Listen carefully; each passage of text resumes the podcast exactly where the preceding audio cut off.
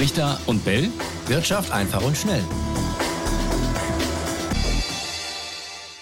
Endlich gibt's wieder Zinsen fürs Geld, aber kaum ist das der Fall, da sagen schon wieder einige Fachleute, es könnte bald schon wieder vorbei sein mit dem Zinsglück.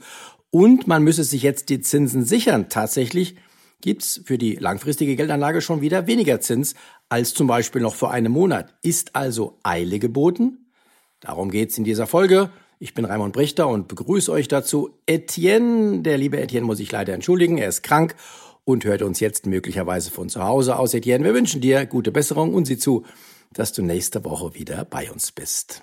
Allein bin ich trotzdem nicht, denn ich habe einen Gast, der sich auf die langfristige Geldanlage zu festen Zinsen spezialisiert hat, Andreas Beck. Hallo und schön, dass Sie da sind, Herr Beck. Ich grüße Sie, Herr Brichter. Sie sind ja ein echter Profi für die Anlage in Anleihen, Herr Beck. Kurz vielleicht vorweg, damit wir alle Zuhörenden abholen können. Was sind Anleihen und was unterscheidet sie von Aktien? Anleihen sind in aller Regel Wertpapiere mit einer begrenzten Laufzeit, zum Beispiel fünf Jahren, und einen von vornherein festgesetzten Zinskupon, zum Beispiel vier Prozent, sodass, wenn man jetzt so eine Anleihe kauft, man weiß, wann man sein Geld zurückbekommt und was die Zinsen sind, die man zwischenzeitlich erhält. Allerdings das Risiko, was man hat, ist, dass man sein Geld nur zurückbekommt, wenn der Schuldner nicht Insolvenz anmeldet das heißt, man hat ein gewisses Ausfallrisiko und muss sich deswegen überlegen, wem man sein Geld leiht. Eine Anleihe ist nichts anderes, als dass man jemand Kredit gibt. Das ist das wichtigste Stichwort, nämlich der Zins. Es gab ja ein Jahr lang kaum Zinsen für Anleihen. Und jetzt haben sich viele daran gewöhnt, dass es endlich wieder welche gibt. Und nun soll der Hochpunkt schon wieder erreicht sein. Meinen zumindest einige. Sehen Sie das auch so? Ja, das ist wirklich extrem spannend im Moment. Die Europäische Zentralbank hat die Zinsen in einem Rekordtempo um viereinhalb Prozent angehoben, also von nichts auf Hochzinsphase geschaltet und kommuniziert jetzt auch noch relativ offensiv, dass sie sagt, es ist an fallende Zinsen gar nicht zu denken und die Zinsen werden länger hoch bleiben. Aber der Markt glaubt ihr das nicht. Das kann man ablesen an einer sogenannten Zinsstrukturkurve. Also man kann in den Daten sehen, wie viel Zinsen bietet mir jetzt eine fünfjährige oder eine zehnjährige oder eine dreijährige Anleihe. Und wenn diese Daten eine inverse Kurve zeigen, sprich, wenn die Zinsen, die für zehnjährige Anleihen geboten werden, geringer sind als die, die für einjährige Anleihen geboten werden, dann zeigt es, dass der Markt nicht mehr glaubt, dass die Zinsen länger hoch bleiben und eben schon einpreist, dass wir bald wieder niedrigere Zinsen haben. Also der Markt erwartet sinkende Zinsen. Kann er sich auch irren? Ähm, er kann sich irren, aber er hat schon gute Gründe, dass er das erwartet. Am Ende geht es ja auch darum, dass die Wirtschaft nicht komplett abgewürgt wird und die Wirtschaft hat groß zu kämpfen an den neuen Zinsniveaus. Im Großen und Ganzen hat sie das gut gestemmt, aber die Immobilienbranche zum Beispiel ist arg unter Wasser. Letztes Opfer die Signa Holding und ähm, gerade Gewerbeimmobilien kämpfen mit Bewertungsabschlägen, aber auch Wohnimmobilien. Und sowas in dem Bereich von 10, 20 Prozent Wertabschlag ist kein Problem. Aber wenn das aus dem Ruder läuft, dann schlägt es auf die Bankbilanzen durch und das kann niemand wollen. Und die Zahlen, die da entscheidend sind, die liegen allen vor, auch den Marktteilnehmern, auch den Menschen, die bei der Europäischen Zentralbank entscheiden, wie es mit dem Zins weitergeht. Und insofern ist das jetzt alles nicht so wahnsinnig überraschend, was da jetzt in Zukunft noch kommen wird. Das heißt, man sollte sich, wenn man an einer Zinsanlage interessiert ist, möglichst jetzt die aktuellen Zinsen sichern. Aber wie? Ja, den Zinsmarkt kann ich spielen, indem ich Festgeld bei einer Bank abschließe. Da wird meistens für drei oder sechs Monate wird mir ein gewisser Zins garantiert. Äh, die Alternative ist, ich kaufe Anleihen. Das ist für Privatanleger ein bisschen schwierig, weil die interessanten Unternehmensanleihen, die gibt es meistens nur in Hunderttausender Stückelungen, also Mindestzeichnungssumme ist 100.000. Und ich brauche ja schon eine Streuung, weil ich eben immer doch ein gewisses Ausfallrisiko habe. Es kann immer was passieren mit dem Schuldner. Ähm, dafür stehen aber Anleihen-ETFs oder Anleihenfonds zur Verfügung. Und das ist eine Anlageklasse, die war früher eigentlich Brot- und Buttergeschäft für die Investoren. Also Zinsanlagen waren immer viel dominanter als Aktienanlagen wegen der besseren Planbarkeit. Und das ist so ein bisschen in Vergessenheit geraten, nachdem es ja jetzt fast zehn Jahre keine Zinsen gab.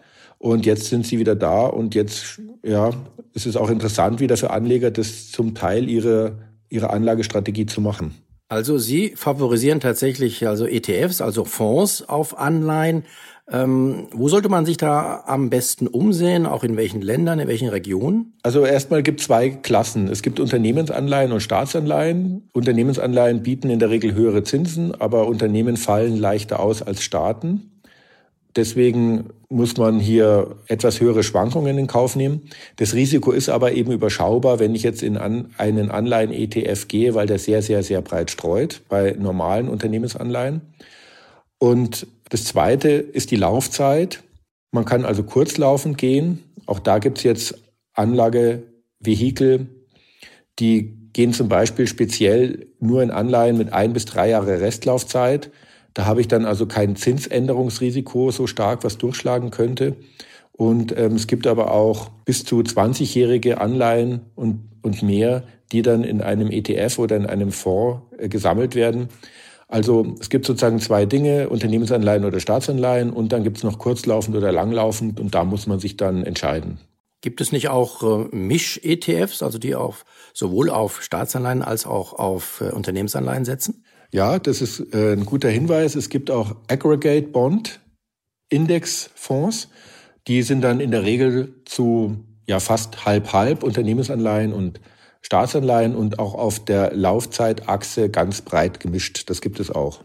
Vermutlich ähm, gibt es mehr Zinsen auf ETFs, auf Unternehmensanleihen als auf Staatsanleihen. Wie viel ist das und sollte man die jetzt tatsächlich ähm, bevorzugen? Also äh, in unserem Unternehmensanleihenfonds im Fixed Income One haben wir im Moment eine Umlaufrendite von viereinhalb Prozent. Das ist das, was so in einem, mit einer guten Bonität bei Unternehmen im Euroraum geboten wird im Moment. Bei Staaten ist es etwas komplizierter. Bei den Euro-Staaten hat sich das stark aufgefächert. Also auf die bonitätsstarken Länder wie Deutschland, da sind die Zinsen schon wirklich sehr stark gesunken, zum Teil unter zweieinhalb Prozent. Wesentlich mehr kriegt man, wenn man Italien zehn Jahre Geld leiht. Da ist man dann noch bei über vier Prozent. Aber das muss man halt auch wollen. Genau. Ähm, jetzt ist es natürlich mit den ETFs so, dass auch die in, in Zeiten steigender Zinsen, die ja hinter uns liegen, kräftig an Wert verloren haben. Das Risiko hat man auch. Aber Sie sagen, die Zinsen werden wahrscheinlich nicht mehr kräftig steigen. Auch ein guter Hinweis natürlich, wer Anleihen Investments hatte, hat in diesen stark steigenden Zinsen zum Teil deutliche Wertverluste hinnehmen müssen. Auf dem Niveau von Aktienverlusten ist das gewesen. Aber das ist historisch fast einmalig, weil das so schnell, so stark die Zinsen angehoben wurden. Das hat man vorher eigentlich in den Daten nicht gesehen. Aber gut, das ist jetzt drinnen. Jetzt haben wir äh, einen Referenzzinssatz von viereinhalb Prozent und die Gefahr, dass der auf neun Prozent steigt, ist null. Das kann nicht sein. Das, das verkraftet die Wirtschaft nicht. Das kann die EZB gar nicht machen. Vielleicht geht es nochmal 25 Basispunkte hoch, falls schlechte Inflationszahlen kommen, aber selbst das ist extremst unwahrscheinlich so dass man jetzt mit einem ganz anderen Sicherheitsniveau in Anleihenmarkt investieren kann, als es noch äh, der Fall gewesen ist, als wir Nullzinsniveaus hatten. Lassen Sie uns noch über zwei Besonderheiten sprechen. Besonderheit eins sind inflationsgeschützte Staatsanleihen. Da zahlt der Staat also zusätzlich zum Zinsen einen Inflationsausgleich. Aber nun stellt Finanzminister Lindner die Ausgabe dieser Anleihen ein, weil sie für ihn klar zu teuer geworden sind, weil die Inflation so hoch war. Alte Anleihen, inflationsgeschützte, gibt's aber noch ich glaube, im Volumen von über 60 Milliarden Euro. Die kann man also noch am Markt kaufen. Lohnen sich solche Anleihen für Anlegende? Also das sind sehr spezielle Vehikel, die kann man als Beimischung nehmen in einem Anleihenportfolio, aber ich würde sagen, die sind es für Privatanleger ungeeignet. Also es ist jetzt nicht so, dass ich da unbedingt einen hohen Zins bekomme, wenn ich eine hohe Inflation habe, sondern ich bekomme nur einen hohen Zins, wenn ich eine hohe Inflationserwartung habe.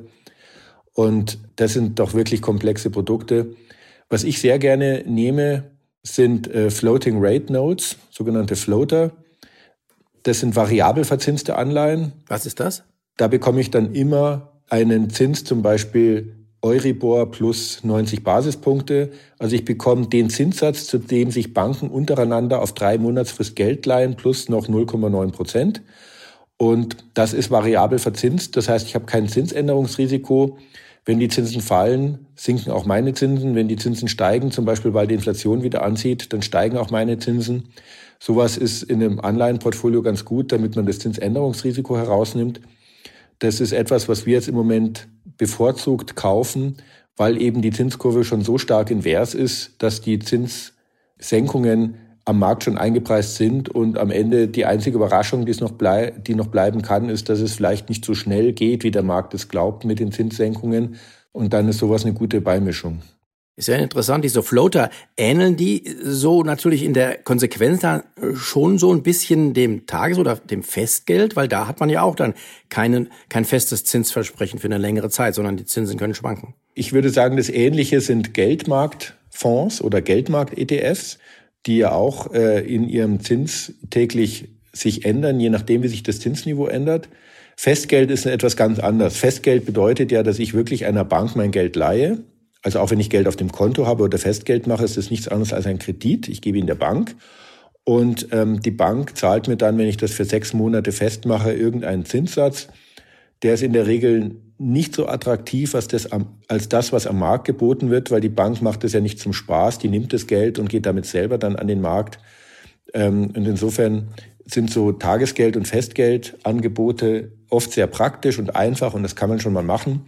Aber im professionellen Umfeld ist der Anleihenmarkt nochmal, der bietet dann nochmal ganz andere Chancen. Eine weitere Besonderheit sind ganz, ganz langlaufende Anleihen. Hörer Stefan zum Beispiel hat eine österreichische Staatsanleihe im Auge, die bis zum Jahr 2086 äh, läuft, also die dann erst fällig wird. Er fragt jetzt, ob es sich da lohnt, jetzt einzusteigen, nachdem sie im Kurs ja stark gefallen ist. Was raten Sie? Diese Papiere kauft eigentlich niemand freiwillig. Das sind Papiere für Investoren, die sehr langlaufende Zahlungsverpflichtungen haben und für die ist es bilanziell gut, solche Papiere äh, reinzukaufen. Wenn ich als Privatanleger mit der Zinskurve spielen möchte und eine sehr langlaufende Anleihe kaufen möchte, dann würde ich doch eher im klassischen Bereich unterwegs sein, also zum Beispiel eine sehr bonitätsstarke Unternehmensanleihe. Roche zum Beispiel hat gerade etwas emittiert mit Laufzeit 36 da ist man dann, da kriegt man doch nochmal einen deutlich höheren Zins als ähm, bei diesen Staatsanleihen mit, mit, mit langer Laufzeit. Und ähm, falls sich die Zinsen jetzt entsprechend senken sollten, dann also noch stärker, als es die inverse Zinskurve im Moment schon anzeigt, dann habe ich damit auch schon einen schönen Hebel. Also diese ganz Langläufer, die zum Teil emittiert wurden von Österreich, also Deutschland hat sowas nicht emittiert, aber Frankreich hat auch einen emittiert. Interessanterweise auch Argentinien Wobei Argentinien noch nie 100 Jahre erlebt hat, in denen es nicht insolvent gegangen ist. Ja, genau. Aber trotzdem gab es Käufer dieser Anleihe. ähm, die, sind, e, die sind auch eher was für regulierte Investoren, die solche Sachen dann aus bilanztechnischen Gründen kaufen müssen. Super, vielen Dank. Tipps vom Profi waren das. Danke, Andreas Beck, dass Sie sich Zeit genommen haben. Und ihr da draußen könnt uns natürlich immer wieder schreiben, Fragen, Anregungen unter brichtaunbell.ntv.de. Das war's. Schönen Dank an alle. Tschüss, bis zum nächsten Mal. Ciao, ciao. Richter und Bell. Wirtschaft einfach und schnell.